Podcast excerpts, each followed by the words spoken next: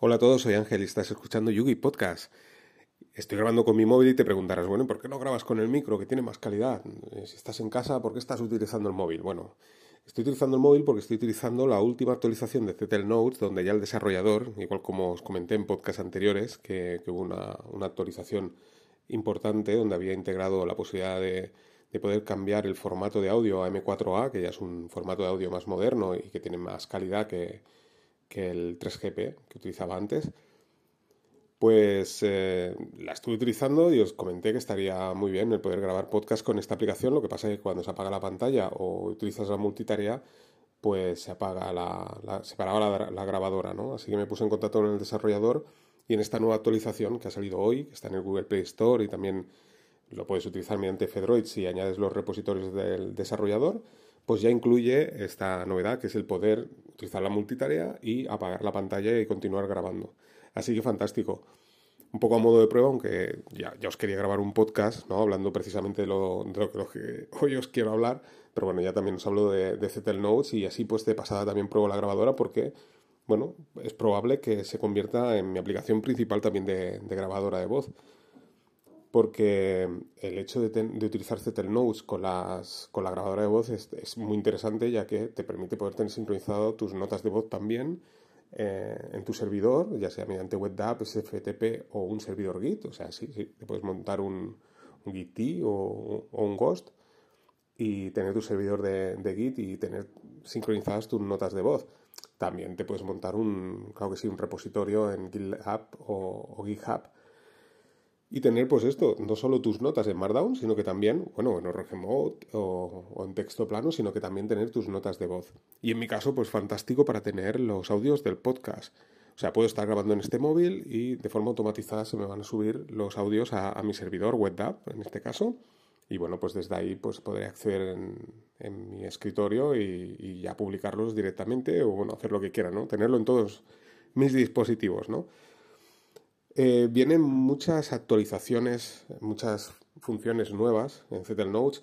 Yo las que destacaría, al menos son las que a mí me llaman la atención, pues una es esta, ¿no? Claro que sí, es pues una, sugerencia mía. Otra también es una sugerencia mía que era, estaba, tenía control de versiones, que también fue una sugerencia, ¿no? Que, puse y, comentaba de hacer un backup de las notas, eh, que fuera pues por día, por semanas, de todo tu repositorio de notas. Pero en este caso, eh, aunque yo ya tengo un backup eh, mediante Restic en mi Raspberry, pero bueno, estaría bien elegir un directorio dentro de tu dispositivo móvil y en segundo plano pues queda un backup de, la, un backup de las notas, ¿no? Y bueno, pues también es una de las novedades que ha integrado en, esta actualización. Luego hay más, más cosas, ¿no? Como por ejemplo añadir emoticonos en las notas, etcétera. Pero bueno, esto ya pues eh, os lo dejo si, vosotros estáis interesados porque os gusta Zettel Notes, pues podéis ver un poco las novedades, que ya os digo, eh, añadido también el poder añadir, bueno, bookmarks, páginas web que os interese añadirlo a modo de bookmarks. También he leído que, si compartes un, vídeo de YouTube, pues se ve que te, la descripción del vídeo también te la escribe en una nota, bueno, una serie de historias ahí que, podéis ver en la, en la última actualización pero os digo, a mí personalmente lo que me gusta es eso, ¿no? Que es algo que, estaba buscando hace tiempo, tener una aplicación de una grabadora de voz que te, te, permitiera subir los audios y tenerlos sincronizados en la nube. Pues bueno, con, con Zettel Notes ahora pues ya es posible. Pero en realidad el tema del podcast que os quería comentar es eh, que tengo un PC de 2 GB, que es un PC antiguo, y la verdad es que funciona muy bien con Linux. Es el, un poco sumándonos a a ese tópico de, oye, si tienes una máquina antigua, ponle, Linux que, le vas a dar una segunda vida. Y efectivamente, tiene sus limitaciones. ¿eh? Al final es un PC con 2 GB. Entonces, teniendo en cuenta que, los navegadores de hoy en día, a la que empiezas a abrir muchas pestañas, te consumen mucha RAM, pues tiene una determinada limitación. Pero sí que es cierto que con, con una distro Linux funciona muy bien. Hasta ahora este PC siempre ha estado trabajando con Debian, pero sobre todo con Ubuntu y bueno, funcionaba muy bien. Lo que pasa es que tenía un pequeño problema que ahora os explicaré y que bueno, lo he solucionado de, de una forma eh, no chapucera, pero bueno, es lo que hay, ¿no? Al menos yo es la, la fórmula que se me ha ocurrido. Como sabéis, he estado migrando todas mis máquinas a Manjaro, ¿vale? Y este PC no ha sido una excepción, así que he puesto Manjaro. En su última versión, tiene el procesador es AMD64, es un doble núcleo y ya, ya os digo, pues tiene eh, tan solo 2 GB de RAM. Eh, he puesto Manjaro con el escritorio NOM, aunque en realidad pues he instalado después eh, mi gestor de ventanas favoritos que, ya conocéis, ¿no? que es i3WM. Al arrancar el, gestor de ventanas con i3WM tan solo me consume 400 megas. Y bueno, en el momento, como os digo, que abres Firefox, pues automáticamente ya se te dispara tranquilamente a 900 megas o un giga, ¿vale?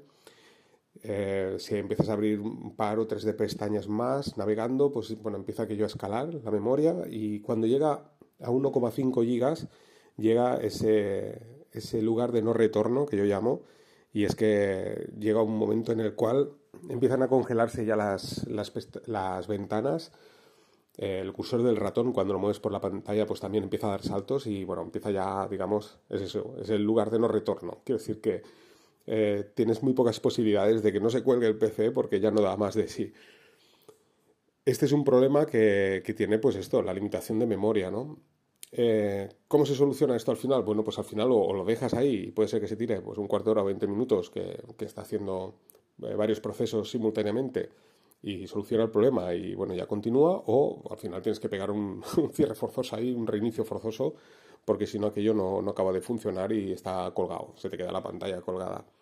Para no llegar a eso, bueno, pues he hecho un, script que mediante notificaciones en el escritorio, cuando llega a 1,3 gigas, pues me notifique ¿eh? y me diga, estás en... Bueno, de hecho no me dice está más, sino que ya me marca directamente la memoria que, está en ese momento en uso, siempre y cuando pase de 1,3 gigas, ¿vale? Me muestra, pues, mira, eh, 1,3 3, ¿no? 1,35, eh, bueno, lo, que haya, ¿no? Y si llega a 1,5, que ya es ese, lugar de no retorno, donde ahí ya pues va a acabar petando todo, lo que he hecho ha sido que, de forma automatizada me cierre Firefox, entre otras aplicaciones que son las que habitualmente utilizo en ese PC, porque ese PC, eh, ya os digo, es un PC muy limitado, pero bueno, eh, yo lo utilizo porque me va bien pues para conectarme vía SSH, lo utilizo también a modo servidor, eh, consultas de correo electrónico y poco más, y hacer alguna nota y, demás. Pero es un PC que os digo, no tiene mucha potencia. Yo lo estoy utilizando, pero hay que tener en cuenta que estos PCs al final no acaban siendo rentables, porque alguno, hay algunos PCs que sí, otros que no, eh, sobre todo por el tema del consumo eléctrico. Ya os he hablado en muchos podcasts sobre, sobre este tema y bueno, un PC, una torre de PC, puede ser que, dependiendo qué procesador utilice, puede ser que se vaya a los 90 vatios. Entonces es una cosa a tener en cuenta. Al final, pues por no hacer una inversión y comprarte un mini PC que te va a costar 130 eh, euros, estás utilizando una máquina mucho más antigua, donde tienes menos RAM, o sea, menos recursos, y además pues te está consumiendo muchísima electricidad, por lo tanto, no sé, en un año o dos quizás dependiendo del uso que le des, podrías, la amortizarías claramente, ¿no? Si compras un PC más económico. Lo mismo sucede con los monitores, ¿no? Al final en casa, pues al final cambio todos los monitores porque el consumo de los monitores hoy en día es mucho más bajo que un monitor de hace 10 años. Es una cosa muy, muy interesante tener en cuenta ahora que la electricidad está tan cara. Pero volviendo al tema del script, pues eh, una de las cosas que, que, he visto es que Manjaro, desde mi punto de vista y por mi experiencia, eh, gestiona mucho mejor la memoria. Como os decía, con Ubuntu, pues abres eh, el navegador y del mismo modo, de los 400 megas de, inicio con i3WM, se te dispara pues, a 900, 1,1, 1,2, 1,3 gigas. Y bueno, cuando acabas ya de hacer tu consulta en tu navegador, eh, cierras Firefox y teóricamente debería volver a los 400 megas. Y la sorpresa es que al final Ubuntu eh, pues se queda pues, en 900, 850 y de ahí no baja, ¿vale? Em, ese es un problema que siempre me he encontrado con Ubuntu. Em, no sé por qué. Y además empieza a rescalar. El inicio eh, entre Manjaro y Ubuntu es exactamente, el mismo. Arrancas de 400 megas y va súper liviano ambos, ¿vale? Pero conforme va pasando el tiempo, en Ubuntu es como que va rescalando la memoria y se va llenando la memoria y, bueno, pues eh, te empieza a llenar la memoria, por lo tanto te empieza a ralentizar este PC en concreto, claro. Estamos hablando de, PCs con, con 2 GB de RAM. En cambio, Manjaro, eh, la sorpresa ha sido que cuando cierras, por ejemplo, en este caso Firefox, pues vuelve nuevamente a los 400 megas. Y esto es súper interesante. Digamos que es como si eh, eh, perdón, Manjaro, quería decir Manjaro, no sé si os he dicho Firefox. Quiere decir que, que, Manjaro parece que se dé cuenta ¿no? que estás utilizando una máquina de bajos recursos y, bueno, digamos que controla mucho mejor el tema de la memoria RAM. Al menos esa es mi percepción. También es cierto que en diferencias entre Manjaro y Ubuntu, por ejemplo, eso es la paquetería. Eh, como sabéis, en, Ubuntu pues tenemos la, paquetería con apt a la hora de instalar. En, Manjaro tenemos Pacman. Y hay que decir que, por ejemplo, en, en, apt pues tienes muchos más paquetes que en Pacman. Al final Manjaro pues lo compensa con los repositorios AUR, pero de salida, pues lo que os digo, ¿eh? con, los paquetes apt pues eh, tienes mucha más variedad que no, que no en Arch. Pero ya os digo, me ha sorprendido mucho esto, la gestión de la memoria RAM. Yo me gustaría que si, si habéis tenido vosotros también la experiencia, pues me comentarais si es así.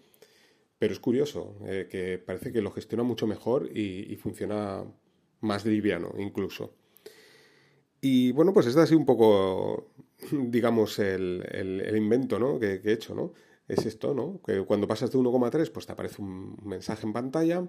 Cuando llegas a, a 1,5, pues de forma automatizada hago un kill de, de Firefox, de Nautilus, de Telegram, todo, lo mato todo. y entonces ya de esa manera volvemos a los 400 megas y, bueno, pues eh, evito el que, el que llegue el colapso ¿no? del PC y me está yendo fantásticamente bien. Mi idea es publicar esto en, el blog de YouGeek, lo publicaré. El script es un script súper sencillo, es un bucle, ¿vale? Que pues cada 100 segundos eh, comprueba la memoria RAM y en función del tamaño de la memoria, pues te muestra la notificación y si pasa de 1,5, pues ya pues mata las aplicaciones. He puesto las aplicaciones que, que utilizo yo. Incluso Wake, imaginaros que es una terminal que, bueno, Últimamente he vuelto otra vez a Wake. Es una terminal que, está muy bien porque digamos que la tienes en segundo plano y luego cuando pulsas la tecla F12 se despliega desde la parte superior por defecto, esto lo puedes personalizar, ¿no? Pero por defecto se despliega como si fuera una persiana, ¿no? O una cortinilla de notificaciones en un dispositivo móvil desde la parte superior y bueno, pues eh, tienes una, una terminal que puedes añadir pues infinidad de pestañas y bueno, está, está muy bien porque estás haciendo cualquier cosa en el escritorio y luego con Wake F12 pam, se, se despliega y, trabajas vía terminal. Pues hasta Wake incluso mato con, con, el script, ¿no? Y mira que esto no, pues, no consume prácticamente nada. Pero bueno, lo mato todo y vuelvo nuevamente a los 400 megas. Y os digo, funciona muy bien, la verdad es que muy bien, porque me estaba encontrando con este problema. Una de las cosas que no os he comentado también, entre las diferencias entre Ubuntu y Manjaro, es el, son las actualizaciones. Ya os, lo dije, ¿no? Que una de las ventajas de Manjaro al final también es que tienes eh, los paquetes a la última, ¿no? Cosa que en Ubuntu esto no sucede. Por una parte, los paquetes, el hecho que sean a la última, probablemente sean más grandes, por lo tanto también te consumen más RAM, pero también hay que decir que el hecho que sean más actualizados, probablemente estén más optimizados y funcionen mejor también. no lo sé. La cuestión es que esta es una de las diferencias también importantes. Lo que sí que os puedo decir un poco de la experiencia Manjaro hasta ahora es que no me he encontrado em, con ninguna limitación, o sea, después de haber utilizado Ubuntu. Quiero decir, no es aquello que dices, ostras, esto no puedo instalar, esto no me funciona, no. Y, al contrario, incluso creo que para usuarios que, nunca hayan utilizado Linux probablemente sea hasta más sencillo, porque muchas de las aplicaciones que puedes encontrar por app Image eh, las puedes instalar desde los repositorios AUR de, de, Arch. Por ejemplo, como puede ser Obsidian, como puede ser Tipora, como puede ser eh, FreeTube, creo que se llama, que es esta aplicación para poder ver vídeos de, de, YouTube de instancias de alternativas de software libre de, de, YouTube. Pues bien, esto está en una app image, en Ubuntu puedes instalarlo con paquetes dev y aquí está desde los propios repositorios de AUR. ¿eh? que estos repositorios alternativos mantenidos por la comunidad que, están disponibles en Arch, o sea que es fantástico, digamos que desde la propia terminal, si tú eh, instalas estos, estos repositorios, pues bueno, puedes instalarlo prácticamente todo. ¿Eh? Todo lo que se te ocurra lo, vas a encontrar ahí casi seguro. Y bueno, pues al final también está muy bien. Yo, por ejemplo, Tipora, pues lo he instalado directamente desde ahí y bueno, súper bien. ¿eh? tengo Tipora sin tener que, que, instalar PPAs ni historias, sino directamente desde la, desde la terminal, pues oye, busco y te salen varias alternativas y, lo instalas. Otro de los paquetes también que he instalado, es verdad, es, es LibreWolf, que también os hablé, que es un fork de Firefox que está más capado, ¿eh? eliminan todo aquello de todas aquellas características de, Firefox para, sincronizar pestañas, por ejemplo, eh, Pocket, todo esto que te trae Firefox, pues bueno, está capado y además también está mm, en inglés y, tiene el, digamos, el, el uBlock Origin eh, bien instalado también, pero también viene con características como de bloqueo, de seguimiento y todo esto.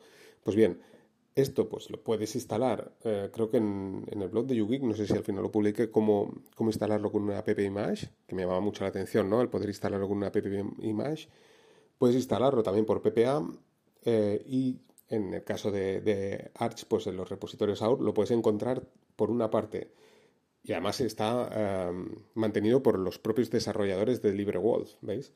No está en, en la paquetería Pacman, pues no están los repositorios de Pacman de Arch, pero sí que está eh, en estos paquetes y, están mantenidos por ellos mismos, o sea, por los desarrolladores. Entonces tienes dos versiones. Tienes un binario, o sea, tú te lo descargas, lo instalas y bueno, pues ya empiezas a, funcionar con ello al momento, o tienes la posibilidad de compilarlo directamente, o sea, coger el código, ¿vale? De, de LibreWolf, compilarlo y, bueno, a, partir de, digamos, el código fuente de Firefox y la modificación de, del los desarrolladores de, de LibreWolf, pues bueno, te, monta y te compilas el, el LibreWolf ahí a, medida en, en, Manjaro, que esto también es una de las características, como sabéis ahí, el hecho también de compilarlo, pues al final también hace que, todo esté mejor y más adaptado a tu máquina, ¿no? Que no es un paquete que, que va en todo tipo de máquinas, sino que, que está pues hecho para, para, tu máquina.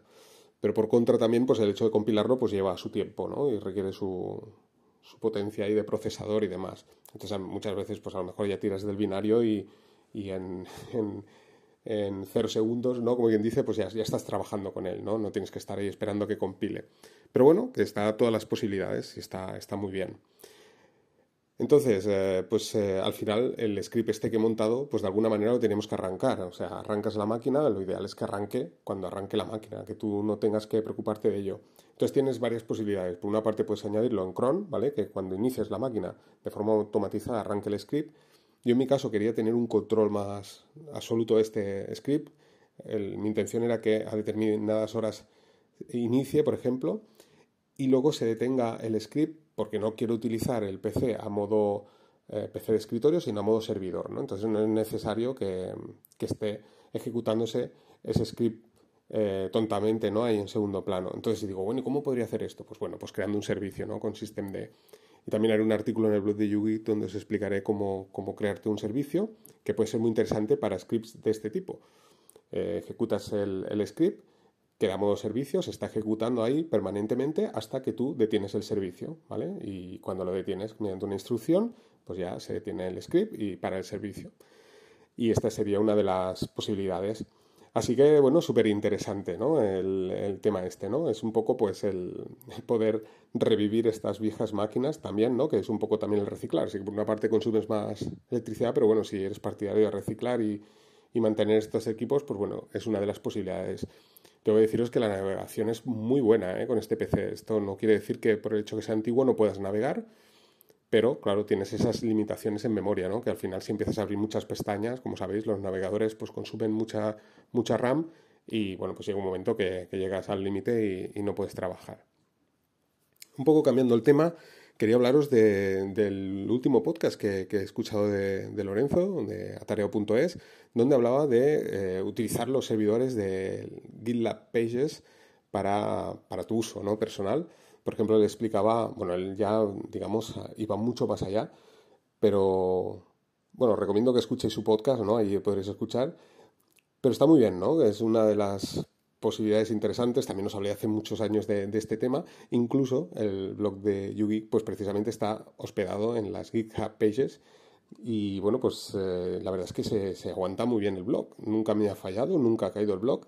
De hecho, hubo dos o tres veces que en Meneame salió publicados artículos que hice ahí en el blog de YouGeek y bueno, eh, tuvo un, boom de visitas que en realidad pensaba que en cualquier momento podría caer el, blog y no, no, en ningún momento cayó. Quiero decir que, sobre todo basándome en, las limitaciones de, que sea un servidor que es gratuito, ¿eh? donde puedes poner tu página web y, bueno, pues eh, como os digo, la verdad es que por muchas visitas que te... Hombre, yo imagino que si tienes cientos de miles de visitas, pues al final eh, a lo mejor sí, que, que GitHub te dirá, hey, ¿qué está pasando aquí? Habría que ver la, bueno, las limitaciones del tráfico también, porque ahora que recuerdo es, cierto. Ellos te, te, explican las limitaciones que son mucho más amplias en GitHub, creo recordar, que en GitLab. Ahora no estoy del todo seguro. Tanto en tamaño de repositorios o, era viceversa, ahora no lo sé. Pero bueno, quiero decir que hay una limitación. Aún así, ya os digo, eh, a nivel visitas, yo recuerdo que si, si cuando estuve en Meneame, pues llegaron como 16.000 o 20.000 visitas, no, no recuerdo, fue una, una pasada de visitas en tan solo 8 horas. Porque claro, cuando una de esas noticias salen publicadas a, modo de... No, recuerdo el nombre que utilizan, ¿no? Pero a modo de tendencia, ¿no? Pues automáticamente cuando sale publicado en Meneame, eh, pues eh, claro, Meneame tiene mucho, muchas visitas y bueno, pues al final eh, tendrá mucha gente que no va a seguir tu blog, pero sí que hace clic ¿no? a la página y accede a tu blog. Y como os digo, pues eh, la verdad es que no cayó en ningún momento el, blog. Así que es muy interesante, ¿no? El poder crear tu blog. Ahora me viene a la cabeza blogs como, por ejemplo, de Linuxito, que he visto que ya no está disponible. Sabe mal porque había unos artículos muy interesantes.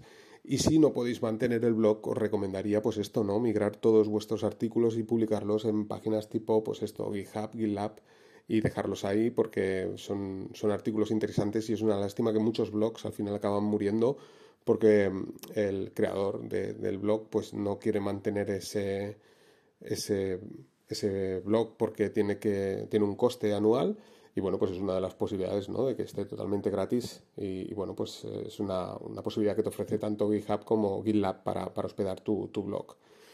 Por otra parte, eh, os hablaba esto del número de visitas mediante, mediante el tema Meneame y era consciente de ello ¿por qué? Pues porque tenía el seguimiento mediante Google Analytics que actualmente no lo estoy utilizando. Así que hace unos meses que lo, eliminé de mi página.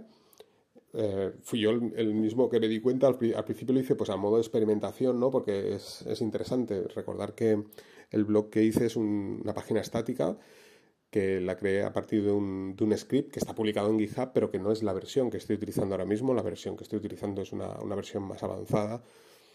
Y bueno, pues a modo de experimentación, porque fue un poco ingeniería inversa, ¿no? O sea, vamos a hacer un blog, eh, vamos a hacer un script. Eh, ¿Qué es lo que tengo que hacer para que mm, el, eh, Google me ponga en buenas posiciones mediante pues, el tema SEO y demás? qué es lo que tengo que hacer, ¿no? Entonces fue un poco pues esto, ¿no? Como modo de ingeniería inversa, creando páginas en HTML mediante scripts y, bueno, me parecía interesante esto, ¿no? Añadir el tema de, Google Analytics, eh, las publicaciones en redes sociales, ¿no? Como Twitter y demás, Mastodon.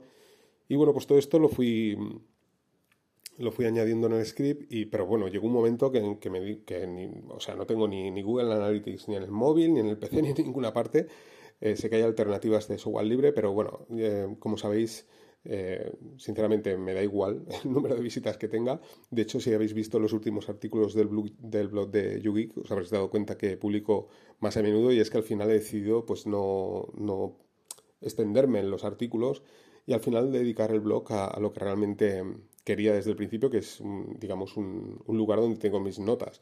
Entonces, eh, no me extiendo tanto en, la explicación, depende del día, ¿no? Si, me pilla inspirado, pues a lo mejor os meto un rollo ahí, pero la intención es eh, pues poner las cosas más básicas, ¿no? A modo de notas, que quede bien claro, pero con pocas palabras, que haya que leer bien poco. Y, bueno, eh, como os digo, pues me da igual un poco el, número de visitas. Por lo tanto, quité todo lo de Google Analytics, a día de hoy no tengo intención. Sí que hay veces que he pensado poner algún tipo de servicio pues para hacer un seguimiento, pero no por hacer el seguimiento en sí, sino para montar ese servicio ¿no? y probarlo. pero a día de hoy, como os digo, pues no, no, no tengo pensado hacerlo y ya os digo, ahora no, hay nada de Google Analytics. Por otra parte, eh, quería hablaros que en su día, hace, cuando desde que empecé el, podcast, el primer podcast, estoy utilizando FeedBurner como, eh, el, como fuente ¿no? de, de, los feeds de tanto el podcast como el blog.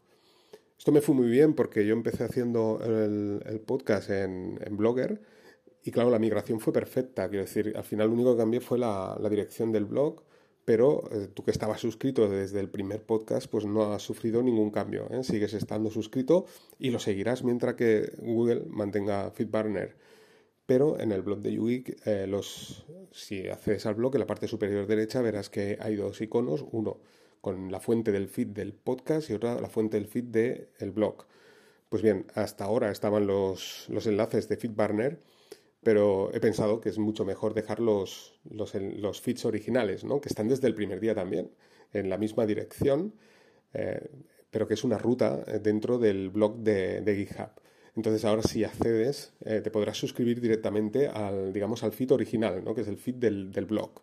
Como no tengo intención tampoco de, cambiarlo de, de, GitHub, a no ser que GitHub cierre las GitHub pages, pues eh, digamos que el feed que aparece ahora en el blog son, los, son las direcciones del feed del propio blog, ¿eh? no son los de FeedBurner. Es recomendable porque al final el feed de FeedBurner lo que hace es nutrirse de estos feeds. ¿eh? O sea, lo que hace es una réplica de la fuente original que es la que está en el blog. Esto quiere decir que si yo publico un podcast, si te suscribes a la, al feed que aparece en la página, pues es el, es el feed original y tendrás el podcast antes que no los que estéis suscritos por, por FeedBurner. Pero también es cierto que si haces búsquedas en, en, tu podcatcher favorito, pues las sugerencias que te van a mostrar van a ser las de FeedBurner y las de Anchor, ¿vale? Que es donde están hospedados los audios. Así que bueno, eh, quiero decirte que si tú quieres tener el feed, eh, digamos, original y no depender de Google, pues eh, porque yo ahí en, en FitBarner, la verdad es que hace muchísimo tiempo que no entro, pero ahí también te hace estadísticas y demás. Ya os digo, no, no entro hace muchísimo tiempo. Pero si no quieres que, haya un seguimiento por parte de Google y demás, pues bueno, te recomiendo pues esto, que vayas al blog y te suscribas directamente al feed de, de tanto del podcast como del blog, que ahí eh, vas a tener la ultimísima actualización. Y por último, eh, también hablando, con, hablando de Lorenzo, de la tarea.es, eh, acabo de ver un, vídeo donde hablaba de Trillium, ¿vale? Eh, muy interesante. le envió un, mensaje porque habían diferentes APIs. Una de las carencias que tiene Trillium a día de hoy es que no tiene aplicación para, para dispositivos móviles. Aún así, funciona perfectamente bien la interfaz en cualquier navegador en tu móvil, ya tengas un iOS o un Android. La pega es esta, ¿no? Que no haya una aplicación con una sincronización, porque sí que es cierto que, por ejemplo, este verano estuve en, un lugar donde no había mucha cobertura y tenía problemas de, conexión. Entonces, mm, pues esto, hacer una nota eh, desde el navegador web con microcortes de conexión, pues era un problema. Aún así, pues bueno, hace unos meses que abrieron la API, los de, los de Trillium, y había pues un, una API en Rust y también hay otra en Python, quiere decir que esto se está moviendo y probablemente en breve quizás salga una aplicación para, para Android, que estaría súper bien, ¿no? Así que, bueno, pues os recomiendo que veáis el, el vídeo de, Lorenzo, donde explica un poco cómo instalarlo con, con el proyecto que tiene el de self-hosting, ¿no? Que para, para eh, montar tus dockers, ya sea mediante Caddy o, o, Traffic. Y bueno, muy interesante. Él comenta que si, que si queremos pues que haga más vídeos, yo, yo te diría que sí, Lorenzo, que hagas más vídeos, porque Traffic es una herramienta alucinante. La puedes montar en tu Raspberry, en tu VPS, en tu PC. Además te permite eh, montarlo con diferentes paquetes en, en, tu PC y tener sincronizaciones con el servidor o con, bueno, sí, al final tiene que ser con un servidor o puedes tenerlo ahí en local, ¿no? Y además es multiplataforma, o sea que funciona en todas las plataformas, así que es una herramienta fantástica para tener tus notas. Además, todas estas notas siempre las puedes exportar y, bueno, pues es, es, una herramienta muy interesante, ¿no? Es una, una, herramienta de aquellas que no tiene, digamos, secuestradas tus notas, sino que te permite el poder exportarlas en, en Markdown o HTML e incluso también imprimir en PDF y poder sacarlas fuera de, tu aplicación de notas. Así que, está muy bien. Y por último, pues he montado, y ya con esto voy a cerrar, em, que la estoy viendo aquí, mi Raspberry 3 nuevamente, eh, tenéis tengo la 4 desde que salió desde el primer día, 24 horas, y he tomado una de las antiguas, tengo dos Raspberry 3, y he montado una otra Raspberry 3 con WireGuard, eh, SOX 5 y, eh, y Blocky. Y funciona súper bien también, 200 megas, 200, no llega a 250 megas de RAM, y nada, la estoy utilizando vía WireGuard fuera de mi red local y funciona súper bien. La verdad es que la Raspberry tiene la limitación de la velocidad, ¿no? Al final, como, recordáis, ¿no? que la velocidad era un poco más, más baja de, datos con la, con la red de datos, pero bueno, que funciona muy bien. Quiere decir que puedes ver vídeos de YouTube, puedes eh, navegar sin problemas y prácticamente a la misma velocidad que la Raspberry 4, lo que pasa que, claro, el ancho de banda pues es más reducido. Si recordáis, teníamos aquel cuello de botella, pero es que funciona muy bien. Le he puesto el, un USB, el arranque con un USB y muy bien, ahí la tengo. O sea, la tengo como alternativa. Quiero decir que si, si se va la luz, pues tengo la Raspberry 4 y la Raspberry 3. Esta, pues, esta 3 le, le meteré alguna cosilla más. ¿eh? Ahora de momento lo tengo con esto, pero seguro que trastearé un poquillo más. Y, y bueno, os quería decir algo más y ahora ya no, no recuerdo lo que os quería decir. La cuestión es esto, que, quería probarla y... Ah, sí, que la he puesto con la versión de, de 64 también, ¿eh? que era una de las cosas que, bueno, quería probar. Ya en su día lo probé con Ubuntu y nada, funciona muy bien, ¿eh? Con, con bueno, Raspbian, iba a decir con Raspberry OS Lite, la versión eh, reducida, ¿no? A modo servidor y de 64 bits y funciona fantástico. Así que creo que voy a dejar el podcast, vamos a desbloquear. Ostras, 31 minutos. Vemos que Zettel Note sigue grabando porque eh, esto está, bueno, no está en fase beta, pero digo, veremos a ver si nos ha grabado después del rollo que he metido. Voy a dejar el podcast aquí, vamos a ver si se sincroniza bien y venga, un saludo a todos y nos vamos escuchando.